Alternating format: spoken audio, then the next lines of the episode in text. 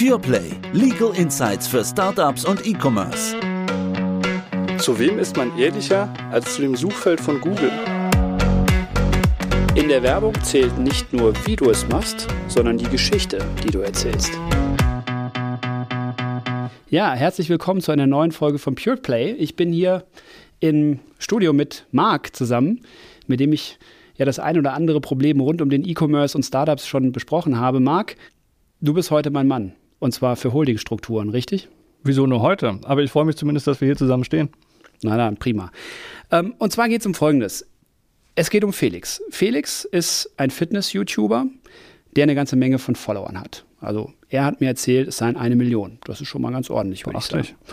Und ähm, am Anfang war das für ihn ein Hobby und dann wurde es, wie das bei vielen YouTubern der Fall ist, zu seinem Beruf. Und im Grunde genommen kann man eigentlich sagen, er hat heute ein richtiges Imperium geschaffen. Und es bleibt aber dabei, er hat sein Hobby zum Beruf gemacht. Ja, die Community wächst und er hat auch über das YouTubing hinaus eine ganze Reihe von Geschäftsideen. Ja, zahlreiche weitere in seinem Kopf, manche schon verwirklicht. Also da geht es um sowas wie den Vertrieb von Fitnesszubehör, den Vertrieb von Nahrungsergänzungsmitteln. Ja. Und der Mann ist erst Anfang 30, aber der überlegt sich schon, wie er, sagen wir mal, über weitere oder in welche weiteren Geschäftsideen er überschüssiges Geld investieren kann. Nicht?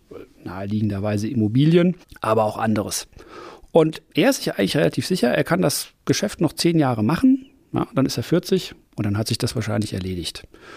Und das Geld, was er verdient hat, das befindet sich aber in der YouTube GmbH. Ja?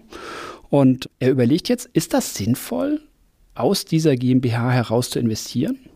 Oder macht man da was anderes? Spannend und hochbeachtlich, was Felix sich da schon alles aufgebaut hat. Die Anzahl an Followern ist äh, irre. Ich müsste mir morgens mal überlegen, wenn ich ein paar Sportübungen mache, mir das auch mal reinzuziehen, äh, wäre vielleicht gar nicht verkehrt. Unglaublich, was für einen Erfolg er hat. Toll. Es ist auch irre, dass jemand in so jungen Jahren, aber das sehen wir häufiger, Martin, früher an später denkt quasi, worein kann man noch investieren. Also er hat heute ein Geschäftsmodell, was funktioniert. Er sagt, irgendwann werde ich das als Fitness-YouTuber nicht mehr machen können und will sich daneben, heute klappt es, weiteres Vermögen aufbauen, sodass er dann im Alter, auch wenn 40 noch kein Alter ist, das wissen wir beide, ähm, versorgt sein und will sich da was aufbauen. Man kann nur eins ganz klar sagen, nicht aus dieser YouTube GmbH, deren einziger Gesellschafter er ist, so habe ich dich verstanden, ja. das nicht aus dieser GmbH heraus machen. Das ist eine klare Aussage. Aber warum denn nicht? Ich meine, sonst müsste er doch erstmal die ganze Liquidität in sein Privatvermögen überführen. Da hast du vollkommen recht. Also spielen wir das einmal kurz durch. Wenn ich sage, mach es nicht aus der GmbH, dort befindet sich die Liquidität drin, deswegen macht es ja per ja. se erst einmal äh, Sinn.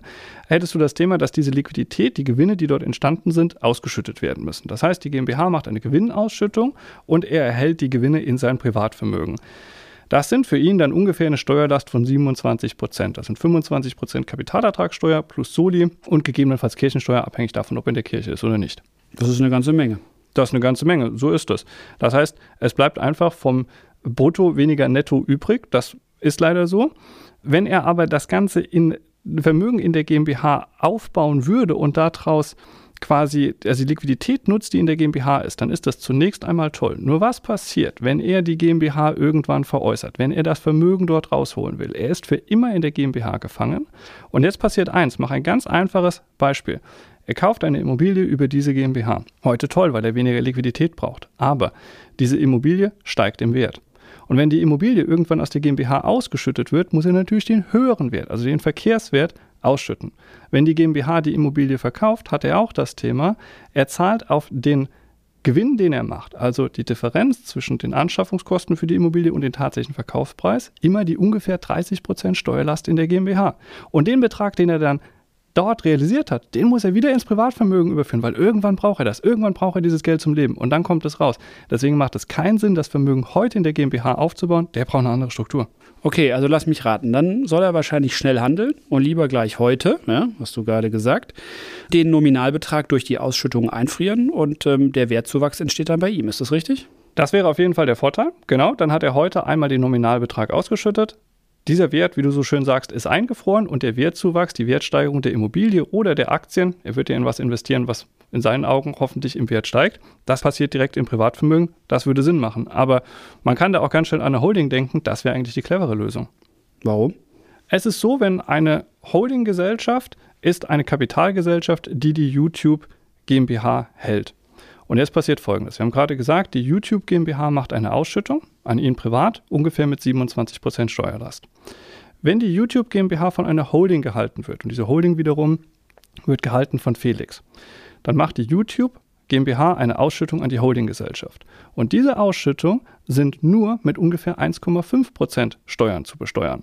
Und damit hat dann die Holding GmbH den Betrag fast netto für brutto in der Holding GmbH drin und aus dieser Holding GmbH heraus kann wieder investiert werden. Und jetzt ist es nicht verstrickt mit der YouTube GmbH. Also 1,5% Steuerlast und 27% Steuerlast, also selbst für den Markenrechtler, der nicht so viel rechnet, klingt das auf jeden Fall nach was Vernünftigen. Aber äh, wie soll das denn gehen? Ich meine, er hat ja diese Holding GmbH noch nicht. Und wir haben ja schon die ein oder andere Podcast-Folge miteinander gemacht. Ich könnte mir vorstellen, dass man dann schon wieder das Problem dieser steuerneutralen Einbringung hat. Ne?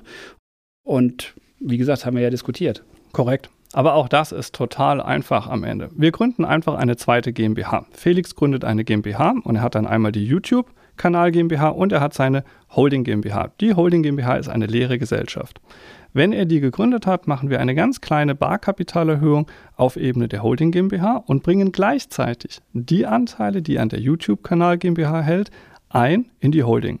Und siehe da, plötzlich hat die Holding alle Geschäftsanteile an der YouTube-Kanal GmbH und das geht, wie man so schön sagt, steuerneutral. Das heißt, die stillen Reserven in der GmbH werden nicht gehoben. Und jetzt hat er den Effekt, schüttet jetzt die YouTube GmbH Geld aus, landet es bei der Holding und dort nur mit 1,5% Steuerlast und aus dieser GmbH kann er heraus investieren. Er kann die neuen Geschäftsideen verwirklichen, kann darunter weitere Tochtergesellschaften gründen.